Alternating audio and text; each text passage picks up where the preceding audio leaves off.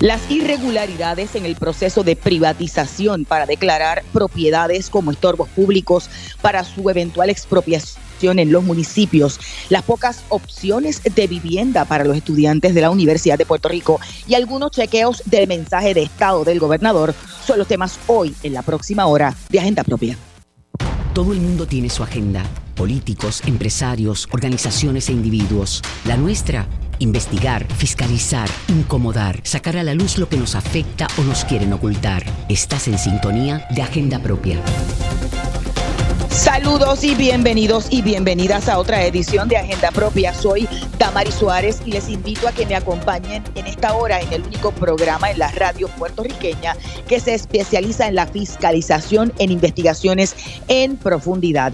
Agenda Propia es un espacio producido por el Centro de Periodismo Investigativo en el que discutimos semanalmente y de forma crítica el quehacer noticioso, económico y social del país. Mantente informado sobre nuestras investigaciones buscando en nuestra página www.periodismoinvestigativo.com. También nos puedes encontrar en las redes sociales del centro, tanto en Twitter como en Instagram y Facebook como arroba CPIPR. Y en nuestra agenda del día, hoy discutiremos dos historias publicadas por el Centro de Periodismo Investigativo. Iniciamos el programa con el tema de vivienda y el efecto que ha tenido la privatización de los programas municipales de manejo de estorbos públicos que permite el nuevo código municipal. De esta forma se deja en manos privadas todo el proceso que va desde declarar las estructuras como estorbos públicos, las tasaciones, la representación legal en los tribunales de los procesos de expropiación y hasta el trámite de las ventas de las propiedades expropiadas. Además, le damos una mirada a las pocas opciones también en el área de vivienda, pero en esta ocasión a los estudiantes de la Universidad de Puerto Rico. Estos tendrán muy pocas opciones de vivienda en el próximo año académico, ya que para agosto del 2023 no estarán listas ni las construcciones ni las reconstrucciones de las residencias universitarias circundantes a los recintos del sistema universitario de la Universidad de Puerto Rico. Además, en la parte final del programa revisamos el chequeo de datos de algunas de las aseveraciones dichas por el gobernador Pedro Pierlisi durante su mensaje de Estado. De esta forma, iniciemos Agenda Propia. Esta es La Piedra en el Zapato. Bueno, así es. La historia Estorbos Públicos o Negocio Privado publicada la semana pasada por el CPI, se basa en varios meses de revisión y análisis de cientos y cientos de casos que han llegado a los tribunales cuestionando el proceso de declaración de propiedades como estorbos públicos. Decenas de municipios han privatizado sus programas de manejo de estorbos públicos, por lo que han dejado en manos privadas, o sea, que sean esas compañías las que gestionen desde las declaraciones de estorbos públicos como las tasaciones, la representación legal, los tribunales, el trámite de las ventas de las propiedades, todo, todo el proceso desde la A a la Z en algunos de estos eh, municipios y han llegado a tener asuntos en los tribunales. Las posibles incluso irregularidades que se plantean en este proceso han sido referidas la semana pasada al Departamento de Justicia y a la Oficina del Contralor por dos legisladores del Partido Independentista Puertorriqueño para que estas eh, autoridades investiguen la situación. Para hablarnos de esta historia, nos acompaña Wilma Maldonado Arrigoitía, directora editorial del CPI. Saludos, Wilma. Bienvenida a Agenda Propia. Saludos, Damaris, y a todo el público que escucha. Bueno, son más de una veintena, si no me equivoco, son cerca de 22 municipios los que han contratado a una misma compañía y uno, y, uno de los municipios a un bufete legal para hacer estos trabajos y manejar el proceso de, manejo de estorbos públicos. Eh, la investigación es muy amplia. De, qué se trata un poco y el génesis de la investigación? Como mencionas, hay 22 alcaldes populares y del Partido Nuevo Progresista que otorgaron contratos a Universal Properties Realty Government Service para el manejo de las declaraciones de estorbos públicos y expropiaciones forzosas de algunas propiedades. Esta no es la única compañía que existe, también está en el municipio de Caguas, ha, contratado para un servicio similar a Francis and Gates, que es un bufete de abogados que eh, que hacen un servicio similar, así que Caguas tiene a estas dos compañías prestando el servicio de el manejo de los estorbos públicos y tiene una tercera también que trabaja con el casco urbano.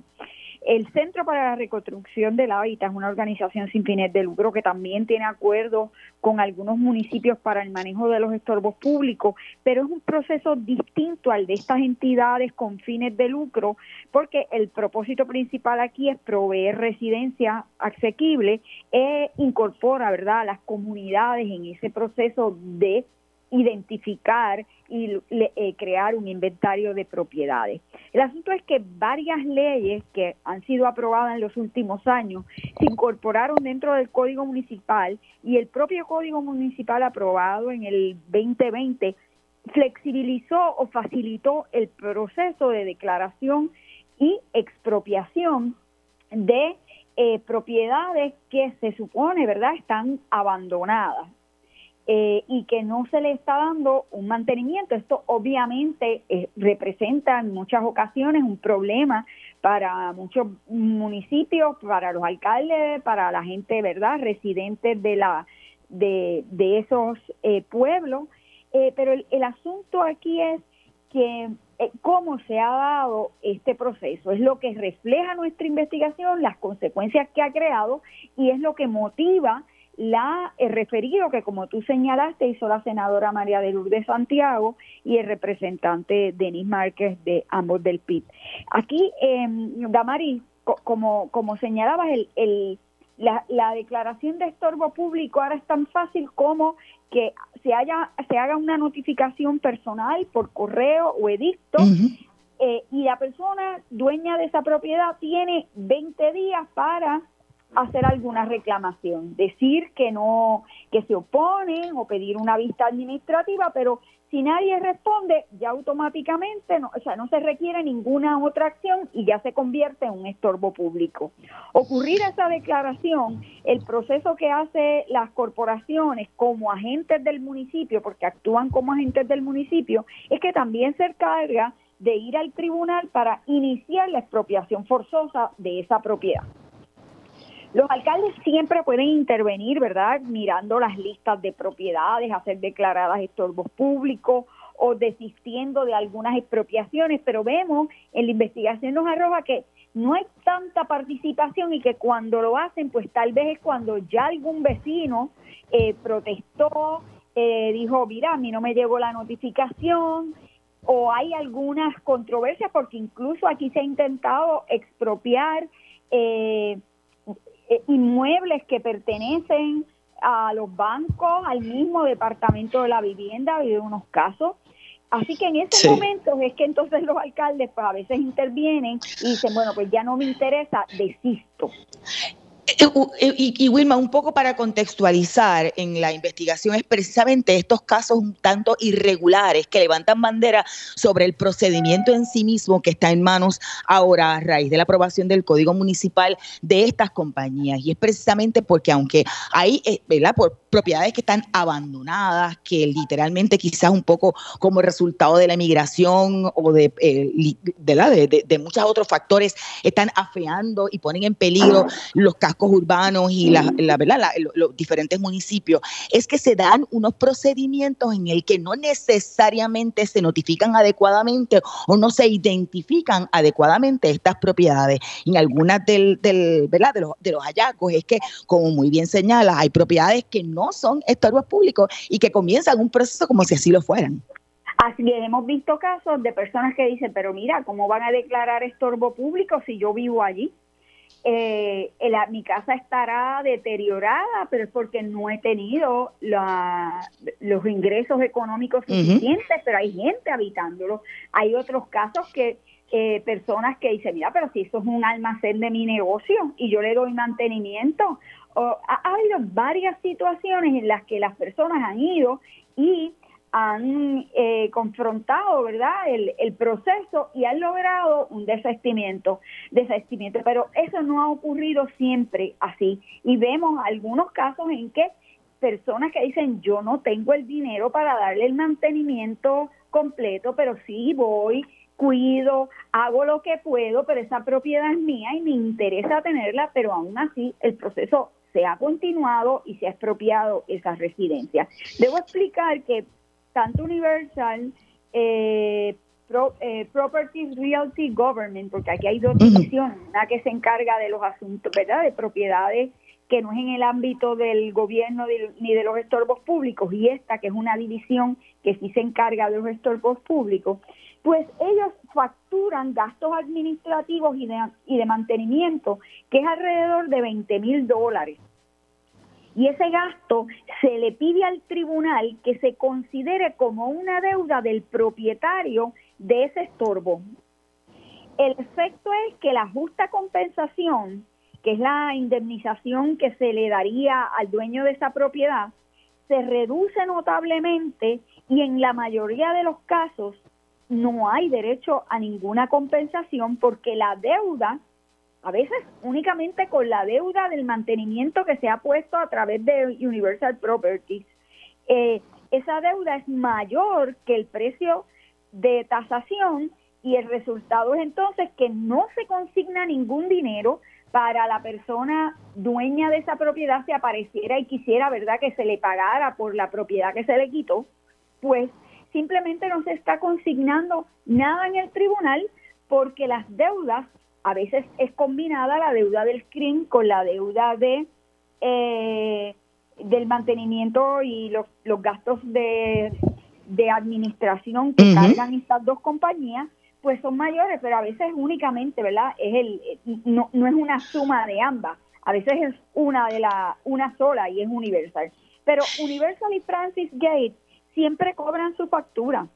Esa factura sirve para bajar el valor de la propiedad al, al, dueño, ¿verdad? Registral de ese inmueble, pero esa factura también será cobrada por la compañía, por estas compañías que administran los estorbos públicos, en el momento en que la vendan a un tercero, cuando vendan a un tercero esa propiedad que el municipio adquirió por expropiación. Entonces ellos sí van a cobrar sirvió esa factura para reducir el precio o, para que o para afectar la compensación que recibiría el dueño registral y a la misma vez ellos siempre lo van a cobrar porque cuando vendan esa propiedad a un tercero ellos van a cobrar esos gastos.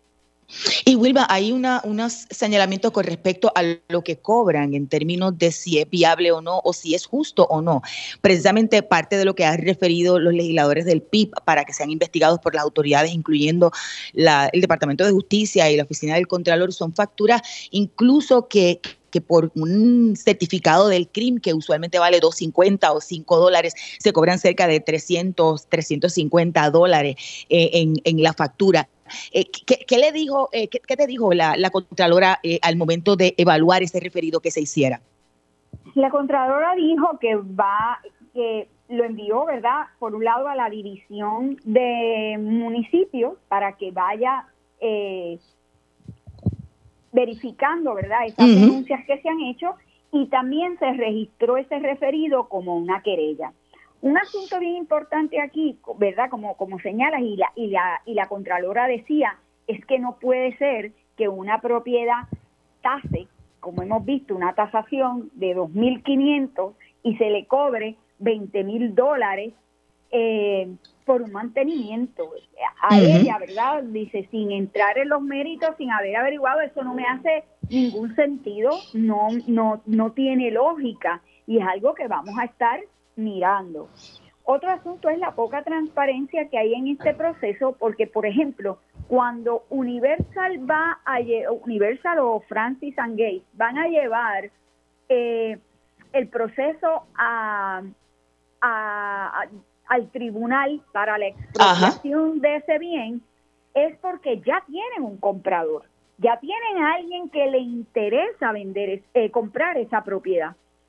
Entonces, se hace un contrato en el que se hace ese acuerdo de que cuando tú expropies la, el bien tal y tal ubicado en la parcela tal, eso me corre, eh, yo, yo voy a, a, pactar contigo que te va a tocar a ti y que este es el precio, ¿no? Que vamos a fijar. y eso lo hace las compañías actuando como municipio, como agente del municipio. Sin embargo, ese pacto que estamos hablando ahí ya de un compromiso con, una propiedad pública o con unos fondos públicos no está siendo registrado al Contralor.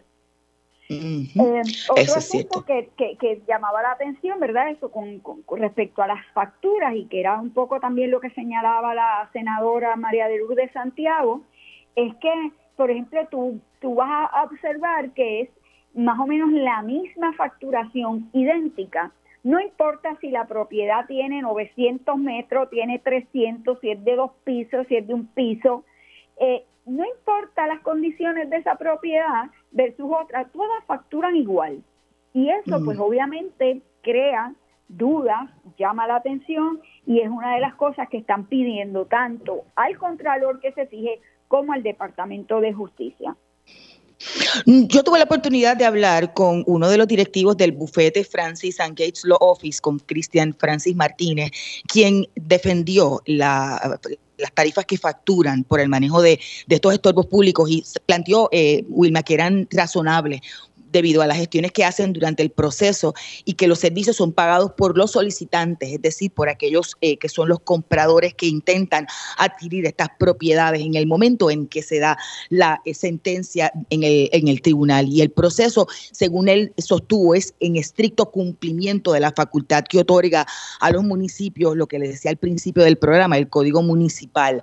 Dice que los costos, obviamente, eh, el, el legislador le pasa esos costos al, dueño, que en esta ocasión se le conoce al titular culposo, porque abandonó la propiedad y crea una condición de riesgo para la comunidad, por lo que se le pasan los costos a este titular. Y que esa es la intención, o tuvo la intención el legislador al cambiar el código municipal. ¿Qué dijo eh, cuando hablaste con los directivos y los abogados de Universal? Sí, Antonio Álvarez es, el representante legal de Universal Property Realty Government Services. Y también eh, definen en verdad las acciones que han tomado y señalan que es en cumplimiento con el código municipal y con las ordenanzas de cada municipio que son también las que regulan esto parte de estos procesos. Así que ellos insisten en que están haciendo el trabajo tal y cual eh, dispone la ley y, y, las ordenanzas, así que y que sus facturaciones, pues, verdad, pues también son las correctas, señalan ellos. Sin embargo, eh, es importante, pudiese, verdad, eh, eh, no hay manera de uno corroborar el, el trámite de estas transacciones, ¿por qué? Bueno, primero porque Universal le pedimos, no sé si, imagino que tú también hiciste lo mismo con con Francia, o sea, no nos han entregado ninguna información respecto a cuántas propiedades han manejado, cuántas han vendido, cuántas y los municipios que al fin y al cabo son los que deben tener mayor interés en dar una informa en, en, en que ese trámite sea transparente y sea fiscalizado.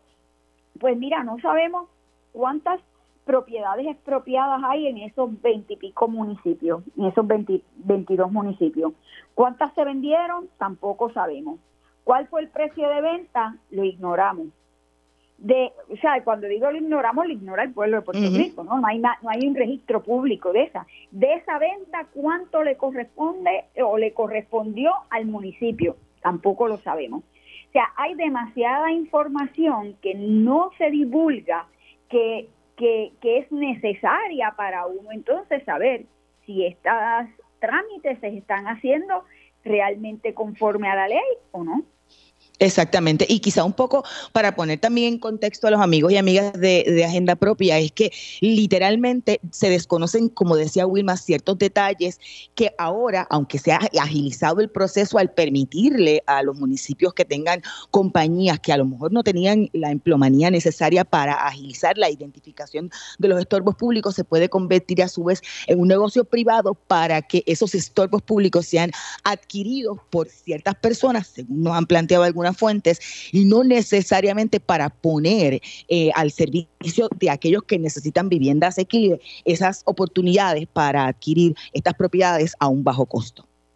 Claro, en momentos en que todo el mundo sabe que hay una necesidad, que el mismo gobierno está eh, insistiendo en la necesidad de vivienda asequible, en momentos en que ha eh, promovido programas para, para intentar eh, suplir esa necesidad, pues vemos que está aquí, por ejemplo, en eh, muchas de, la, de los compradores o de los interesados en comprar estas propiedades, particularmente en el municipio de Junco, son inversionistas eh, que no sabemos, ¿verdad?, si su interés es crear vivienda asequible en esos lugares o no. No hay, no, desconocemos, ¿verdad?, cuál es el interés de estas personas, ¿no?, con respecto a, esa, a esas propiedades. No es que sea malo que un inversionista compre unas propiedades estorbos públicos. Todo el mundo, como señalábamos al principio, uno quiere tener unos pueblos bonitos y, y, sin estructuras abandonadas, urbanizaciones que tu casa que está colindando contigo no esté eh, en una situación que pone, ¿verdad?, que te crea problemas de salud. Eso es obvio y eso es natural. Pero tiene que haber una transparencia aquí, ¿no? sobre cuál es la política pública, cuál es el interés. Eh, eh, el interés expropiar para crear eh, vivienda asequible o el interés es simplemente mm, únicamente eliminarme yo como municipio ese problema de un estorbo y se lo paso a un tercero privado y que ellos entonces hagan con la propiedad lo que quieran. Y lo más, ¿verdad? Lo más, tal vez, una de las cosas más que uno debe tener muchísima sensibilidad también es que estas son propiedades de personas que se están despojando de ellos, ¿no? Esas propiedades se están eh, privando de ellas y, eh, hay unas quejas sobre notificación debido proceso y eh, obviamente de estas cargas que se imponen como unas deudas al propietario si son unas deudas correctas o no. Vamos a la cita directa. Bueno, Wilma, se une a nuestra conversación la alcaldesa de Loíza, Julia Nazario. Saludos, alcaldesa, bienvenida a Agenda Propia. Saludos, bueno, buenas tardes a todos los que nos escuchan. bueno, como nos comentó la pasada semana, alcaldesa, usted decidió cancelar el acuerdo con Universal. ¿Por qué razón? Bueno, nosotros comenzamos con ellos y básicamente ellos comenzaron a emitir uno, unas, a emitir notificaciones a familias, a para hogares que ellos entendían que eran estorbos públicos y se convirtió en un evento eh, muy insensible y comenzó gente a llegar a nuestras oficinas. Eh, nos dimos a la tarea de verificar y había efectivamente gente que vivía en esas casas, así que tomamos la decisión de enviar una carta y cancelar un contrato que, por cierto, ¿verdad? Era un contrato a contingencia, era cero. En el caso de Loisa no se llegó a hacer ningún trabajo aparte de estas cartas, de estas cartas, ni hay personas expropiadas, ni se ni se adquirieron esas propiedades de ninguna manera. El proceso comienza en cero. Este miércoles la orientación a los residentes de Loíza y estamos ya eh, con un contrato con el Centro para la Reconstrucción del Hábitat. Alcaldesa, habla Wilma Maldonado por aquí. Yo, yo quisiera ver si usted, ¿cómo está? Muy bien, gracias. Si usted puede aclararnos una duda, ¿verdad?, sobre ese ese proceso. Ya, ya, nos queda claro, ¿verdad?, que usted eh, canceló ese contrato y que en el caso de Loisa ninguna de las... En el 2010 eh, fue, el contrato se canceló en el 2020 se cancela y ustedes entonces en, en Loíza pues no hubo ninguna ninguna expropiación con, no no ninguna eh, aparte de esa de esa carta que la detuvimos inmediatamente verdad y, y, detuvimos el proceso.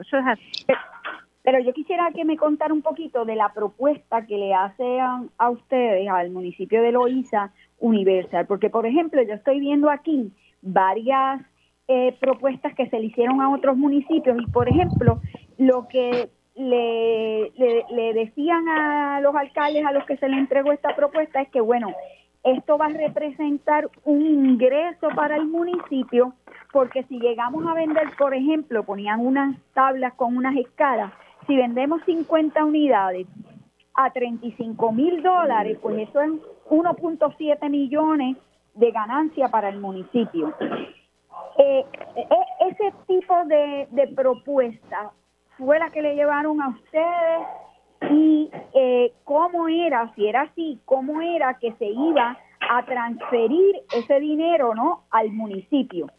No, en el caso nuestro era, era si mal no recuerdo, ¿verdad? Estoy hablando de muchos años y en un negocio que yo entro únicamente ya cuando eh, se decide que vamos a cancelar, eh, porque regularmente las contrataciones se trabaja, lo trabaja un, otro grupo, ¿verdad? No, no, no estoy ahí, pero al, al llegar las cartas ahí tengo que intervenir porque fue mucha insensibilidad. Pero me acuerdo, me acuerdo que era eh, por vivienda. Si recojo 100, si adquiero 100 viviendas, eh, te voy a dar te voy a dar el 40% de esas viviendas, no dinero, las viviendas. Y entonces el plan nuestro en el municipio era eh, darse a personas de bajos recursos. Eh, lo que no teníamos claro si ellos la reparaban o la reparábamos nosotros, pero el fin era que la tuvieran eh, residentes de Luis. Un, un 40% de las que se expropiaran de las que se expropiaran. ¿Y el otro 60% eh, a quién pasaban? Era para Universal, era verdad, era un pago por contingencia, así que de ahí ellos cobraban eh, lo que lo que se supone que estaban invirtiendo en y, y ellos se encargaban entonces de vender la, esas unidades para su propio eh, beneficio económico. Eso es así eso es así Usted, usted, alcaldesa, literalmente cancela el contrato o deja sin efecto ese acuerdo, aunque no se había emitido pago, porque las notificaciones se dieron sin eh, alertar o consultar con el municipio. Sí, empezaron a enviar cartas sin que todavía ni la legislatura hubiese pasado este juicio, ¿verdad? Sobre sobre lo cómo se iba a hacer. Así que lo que decidimos en ese caso fue eh, enviar una carta cesando con el contrato y, y entonces eh, proceder nosotros a hacer otro estudio viendo a ver cómo adquiríamos. Eh, una compañía con más que fuera en mi caso, el, el, el, término que uso es que era un proceso muy insensible. Insensible. Tenemos que hacer ya la pausa, pero una última pregunta, alcaldesa, y quizá para cerrar. Ahora entra en un acuerdo con esta nueva eh, organización que es una entidad sin fines de lucro. ¿Cuál es la diferencia y cuál sería entonces el acuerdo con el municipio? ¿Cómo se dará ese proyecto? Bueno, el primera es por fase. Esta primera fase eh, incluye reuniones con la comunidad para que la misma comunidad ayude a identificar qué mejor que ellos que saben, esa persona murió hace tiempo, no tenía hijos, ve ese, proceso, no sabemos, eh, esa casa ha estado abandonada siempre, o sea, que sea la misma comunidad la que ayude a esta fundación sin fines de lucro a identificar, hasta ahí vamos a llegar. Primera fase de identificar, luego nos vamos a sentar, ¿verdad? Para ver de qué manera hacemos un gran proyecto que nuestros residentes que no tienen vivienda, madres solteras, etcétera, puedan adquirir una de estas propiedades. Eh, está la primera fase del proyecto, que es la orientación y la identificación de, la, de los estorbos públicos. Gracias a ambas, que tenemos que hacer ya la pausa de rigor. Escuchaban a la alcaldesa de Loíza, Julia Nazario, y a la colega Wilma Maldonado del Centro de Periodismo Investigativo. Ustedes pueden leer la historia de Wilma y de esta servidora en periodismoinvestigativo.com. Vamos a una breve pausa, pero mantente en sintonía. Al regreso, hablamos sobre otros reportajes del Centro de Periodismo Investigativo. En esta ocasión, sobre las opciones, pocas opciones de vivienda, de residencias para estudiantes de la Universidad de Puerto Rico. Escuchas Agenda Propia. Agenda Propia regresa en breve. Ya regresamos con Agenda Propia. Así es, estamos de regreso en Agenda Propia, el programa producido por el Centro de Periodismo Investigativo.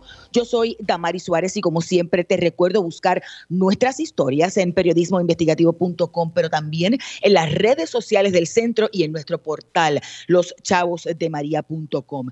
La historia que lleva como título Con pocas opciones de vivienda, los estudiantes del sistema UPR para el próximo año académico, escrita por Tatiana Díaz Ramos, pone al relieve el grave problema que tendrán los estudiantes hasta ante la falta de acceso a vivienda asequible. Y es que para agosto de este año no van a estar listas ni las construcciones ni las reconstrucciones de las viviendas o residencias universitarias. Entonces los estudiantes se van a tener que ver obligados a tener varios trabajos para pagar apartamentos más caros, tener que viajar desde sus hogares a diario y en algunos casos, bueno, solo podrían estudiar a tiempo parcial, según halló la investigación. Yo quiero darle la bienvenida a Tatiana, que ya está conectada a través de la línea telefónica. Saludos y bienvenida a Agenda Propia.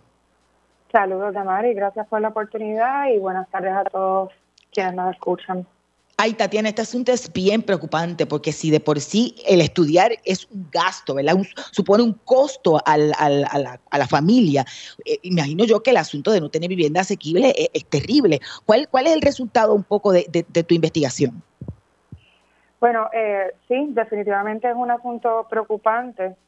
Eh, por ejemplo, en, de los tres recintos principales o los tres recintos no que tienen proyectos pendientes, ya sea de rehabilitar eh, residencias estudiantiles existentes o eh, construir un nuevo proyecto, que es el caso del recinto de Humacao, pues prácticamente los estudiantes eh, estarían esperando entre seis a ocho años para finalmente, ¿verdad? Si es que si es que realmente se completan los proyectos en el tiempo prometido, ese es en promedio lo que tendrían que, que esperar a tener estas residencias universitarias eh, ¿verdad? Hábiles, hábiles y, aptas para poder eh, vivirla.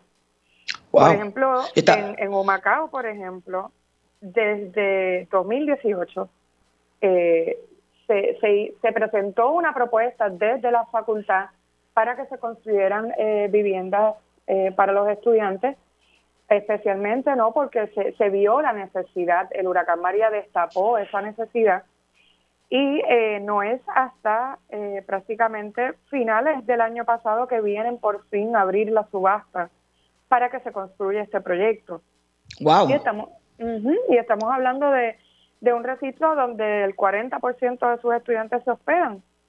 Ahora mismo, pues, están, ¿verdad?, eh, hospedándose en lugares cercanos donde no necesariamente son hospedajes que están, ¿verdad?, eh, licenciados y certificados por DACO, eh, sino que son, ¿verdad? Eh, digamos, este, improvisados con, porque los dueños, ¿verdad? Ponen sus letreros afuera y los estudiantes pues pasan por allí y, hacen la gestión de, de, conseguirse un hospedaje, pero no necesariamente es porque eh, el DACO haya actualizado su lista de hospedajes licenciados, que de hecho no, no lo hace hace por lo menos uno o dos años. Y Tatiana, algo similar ocurre en Río Piedras, donde no está ni en la residencia al interior de la universidad ni lo que llamamos Torre Norte, ¿no? Eso es así. Eh, de igual manera, en 2018 cierra Torre Norte, en 2020 cierra Reci Campus. Ahora mismo eh, solamente cuentan con Plaza Universitaria, que tiene casi, casi 600 espacios, pero obviamente pues ahí los precios son un poco más eh, caros, así que no no son una posibilidad para todos los estudiantes, donde en ese recinto se, se hospedan más, prácticamente un poco más de 2.500 estudiantes. Y eh, el, esos cierres de Torre Norte y de eh, representan, eh, por ejemplo, 244 espacios menos, que sería el caso de Recicampus, y 304 espacios menos, que son los de Torre Norte. Pero eh, solamente para Torre Norte, por ejemplo, todavía no hay una subasta abierta para hacer esa remodelación. Y en el caso de Recicampus, pues de igual modo, no vino a salir hasta finales del año pasado la subasta. Así que eh, se está teniendo un poco más de esperanza con este acuerdo que ya aprobó la Junta de Gobierno para rehabilitar el edificio Puerto Rico, que era llegó a ser en un momento residencia para profesores y eh, a través de un donativo anónimo para una organización de base de fe, pues se va a, va a estar rehabilitando el, edificio, eh, pero volvemos, todavía no se ha formalizado como tal ese, ese acuerdo entre la organización sin fines de lucro y la universidad.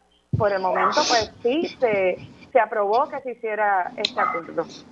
Eh, pero ya están, ¿verdad?, los fondos identificados, eh, y se espera ¿no? que eso sea, digamos, el, el, que más pueda avanzar dentro de las particularidades que tiene Recicampus y Torre Norte, ¿verdad? Recicampus por ser un, un, edificio histórico, eh, así que, ¿verdad? Hay otras, otras, eh, otros detalles que hay que tomar en cuenta ahí para, ¿verdad? Para preservarlo lo más eh, originalmente posible. Y en Torre Norte pues había mucho, mucho trabajo que hacer porque realmente que, que se afectó mucho con el huracán y pues ahí hay una serie de, hay que ponerlo de verdad a, que cumpla con, al día para que cumpla con los códigos verdad de, construcción. Ya, tenemos conectado a nuestro invitado, pero una última pregunta, Tania. ¿Qué dice la universidad? Porque es que se repite en Mayagüez, se repite en Bayamón, se repite en Humacao, además de Río Piedra, entre otros. Bueno, hay, hay, digamos, varias teorías, si se quiere decir. Hay quienes piensan que el cambio de presidencia de la universidad pudo haber afectado la agilidad de esos procesos. Por supuesto, también se menciona mucho la pandemia, ¿verdad? Que, que nos mantuvo a, prácticamente a todos en nuestras casas.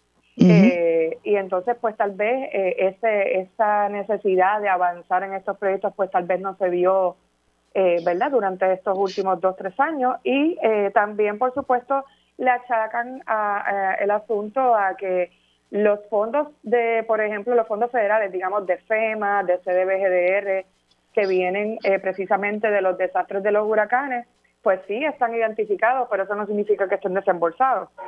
Claro. Eh, Tatiana, se une ya a nuestra conversación Chaniel Peñalosa Parrilla, quien es representante graduado del Consejo General de Estudiantes de la Universidad de Puerto Rico en Río Piedras y coordinador del Comité de Vivienda Juvenil y Estudiantil de la Junta Comunitaria de Río Piedras. Saludos, Chaniel, bienvenido a Agenda Propia. Saludos, un placer estar aquí con ustedes. Antes de pasarle el batón a Tatiana, que es la experta en este tema, ¿cuán difícil es para el estudiantado encontrar vivienda asequible? Eh, es casi imposible. Digamos que el, único esfuerzo que hacemos eh, es los estudiantes en conjunto con la Junta Comunitaria y la única oficina de la universidad que sí trabaja con la comunidad que es causa, que es Centración Urbana y Empresarial de Río Piedras, que sí está comprometido con la comunidad, para nosotros identificar lugares de alquiler, que muy bien, eh, esta es la diferencia que hacía Tatiana entre lugares de alquiler y hospedaje que son certificados por DACO, para poder brindar un listado a los y las estudiantes para que puedan hospedarse. Pues aquí tenemos una población que ha bajado, ya me he tomado de estudiantes, somos todavía 11.098 y se, se estiman eh, hospedarse aproximadamente más de 2.000 estudiantes. Gracias, Daniel, por estar con nosotros. Por aquí, Tatiana. Eh, quería saber un poquito más, eh, que nos describas, ¿no? Cómo, ¿Cómo se afecta la calidad de vida de ustedes, los estudiantes, ante esta falta de, de las residencias universitarias que cerraron desde 2018 y ahora solamente eh, tienen la opción si es que realmente hay espacios, ¿no? Y no están ocupados en plaza universitaria. claro, muchas gracias por la pregunta.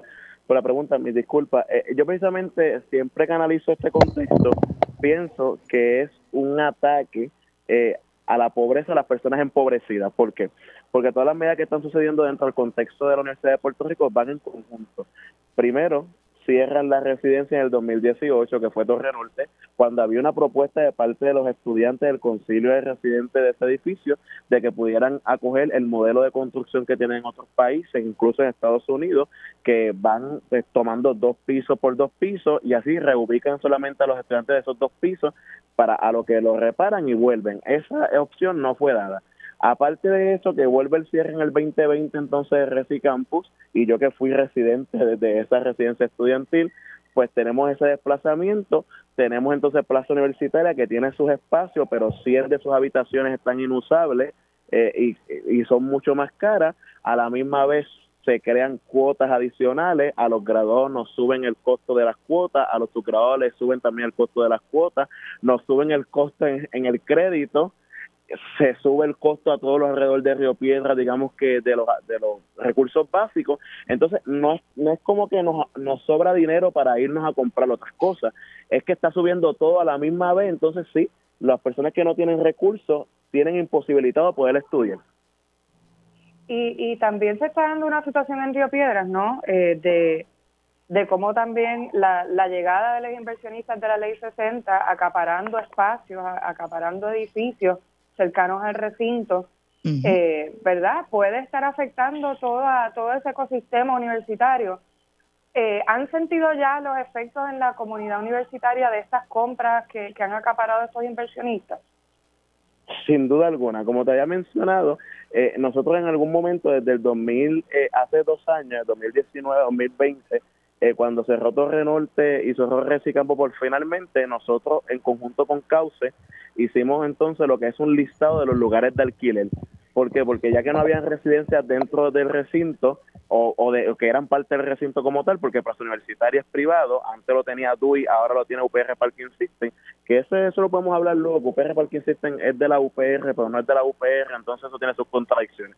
Eh, pero entonces hicimos ese listado y nos comenzamos a dar cuenta que año tras año que seguimos haciendo el listado, siendo el más reciente del año pasado, los números de costos se han disparado. O sea, los contextos de, de renta en Río Piedra son que ahora eh, cobran unas cantidades exorbitantes por una sola habitación en una casa. Para que tengan un ejemplo, antes podíamos encontrar una habitación a 100 dólares eh, que tú la compartías con alguien así que la habitación en general costaba 200 dólares con dos camas, 100 cada uno. Ahora encontramos que una sola habitación puede costar alrededor de 400 dólares pagando 200, 250, 200 dólares cada una de las personas que están en esa habitación, que a la misma vez comparten la misma casa, ¿verdad? En áreas comunes con otras tres habitaciones que son otras personas que están en esa habitación. Así que tenemos casas de 16 personas de que están allí con uno o dos baños, pero que cada cual está pagando, cuando tú sumas todo lo que se paga en la casa, están pagando alrededor de 3 mil dólares entre todos y todas por una sola casa, con cuatro cuartos. Y ese es el contexto que está pasando con los estudiantes, a la misma vez que estamos pagando más de crédito, los estudiantes de Derecho pagan 305, los estudiantes graduados en general pagamos 215, los subgraduados pagan 157 por cada, por cada crédito, y, y eso es un contexto que, bueno, nos, nos obliga a todos los estudiantes a trabajar pero entonces eso nos puede afectar en nuestro desempeño académico porque no tenemos tiempo y es, es bien difícil, es bien difícil. Gracias a ambos. Este tema yo creo que, hay que revisitarlo también por lo importante que puede ser esa no calidad de vida para los estudiantes. Gracias a Chanel Peñalosa Parrilla, quien es el representante ante la Junta Universitaria de la Universidad de Puerto Rico en el recinto de Río Piedras y también el coordinador del Comité de Vivienda Juvenil y Estudiantil de Río Piedras. Y a Tatiana Díaz, la colega periodista del Centro de Periodismo Investigativo. Ustedes pueden buscar la historia de Tatiana en periodismoinvestigativo.com. Vamos a una breve pausa. Al regreso hablamos sobre dos chequeos de datos sobre algunos de los eh, anuncios que hiciera el gobernador en su mensaje de Estado, publicados por el centro. Escuchas Agenda Propia.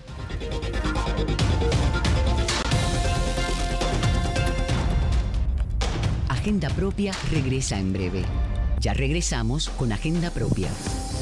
Así es, estamos de regreso en Agenda Propia, el programa producido por el Centro de Periodismo Investigativo. Soy Damari Suárez y como siempre te recuerdo que busques nuestras historias en periodismoinvestigativo.com y en las redes sociales del centro.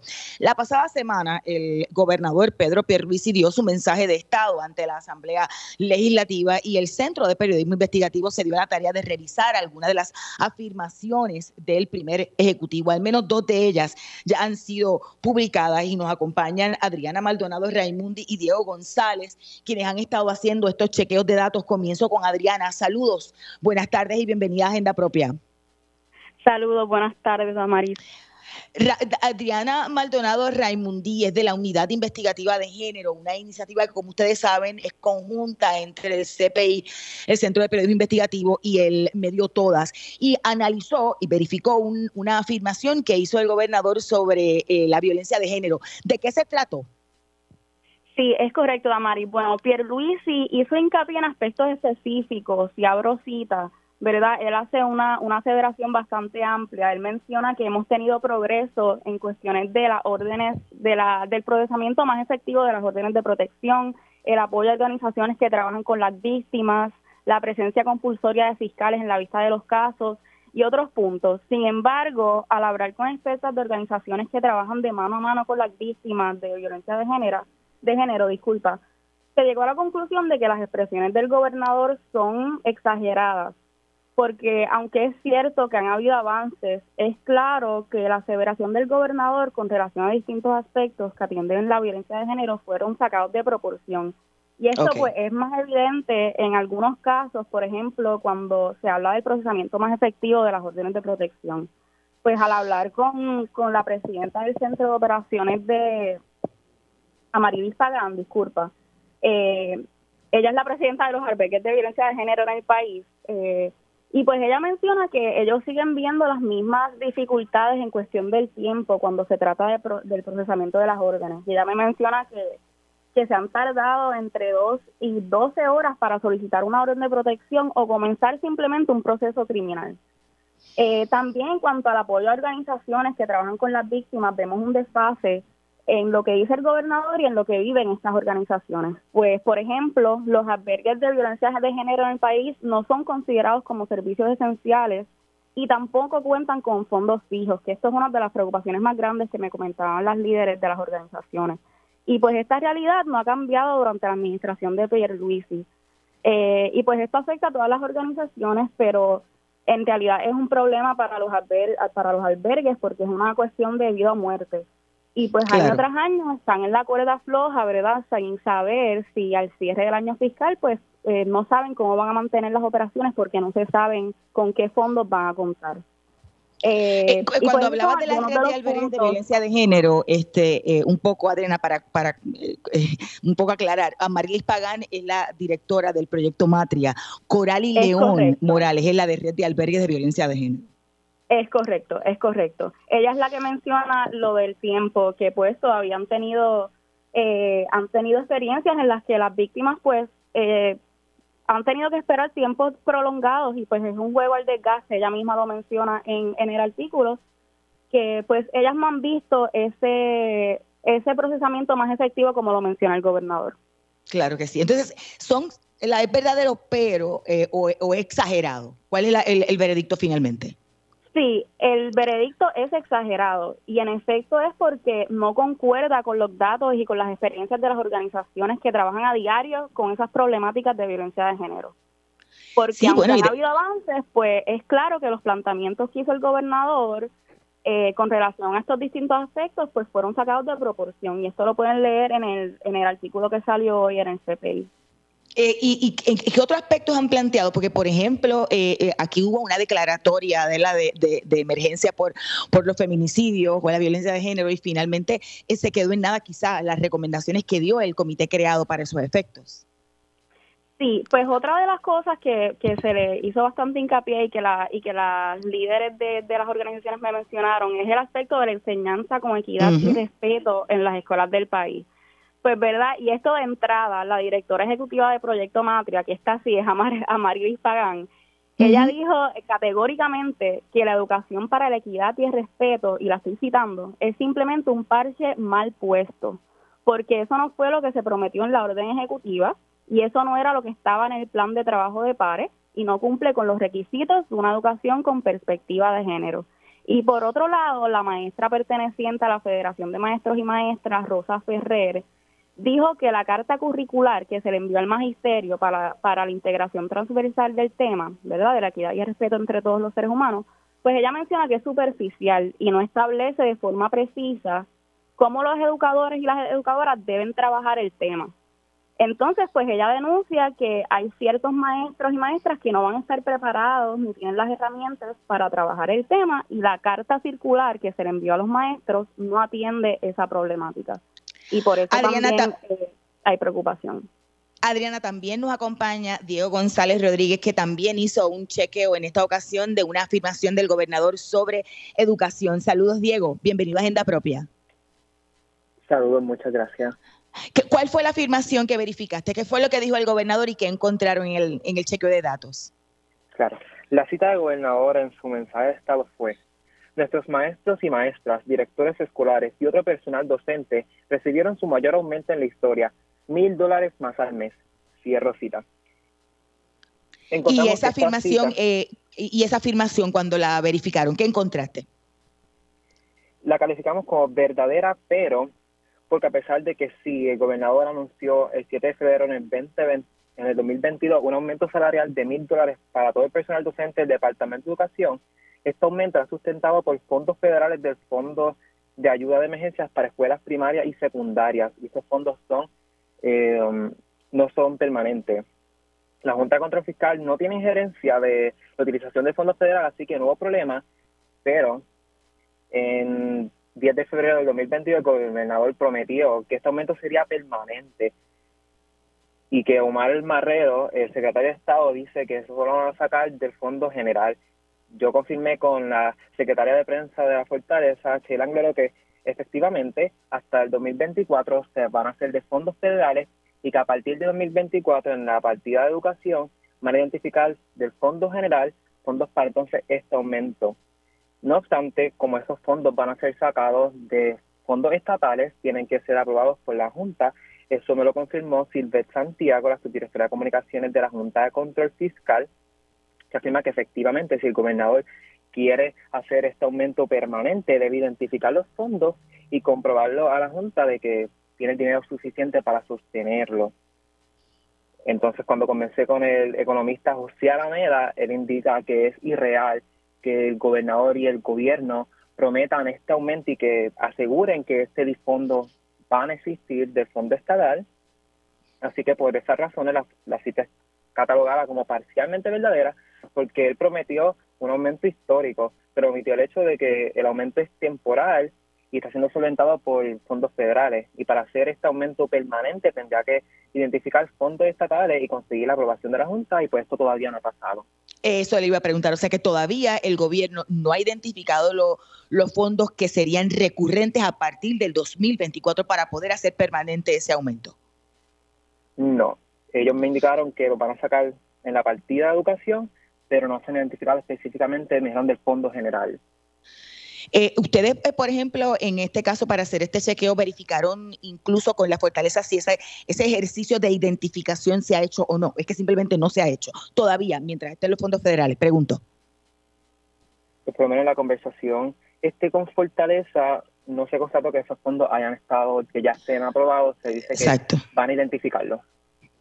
Eh, quiero darle la, bienvenida, mira, yo darle las gracias a ambos por sacar un rato de su tiempo y conversar con nosotros en agenda propia. Tanto, a, tanto Adriana, que eh, ha estado chequeando el caso de la violencia de género y la cita del gobernador que y cito, dice, hemos tenido grandes avances en nuestra batalla contra la violencia de género.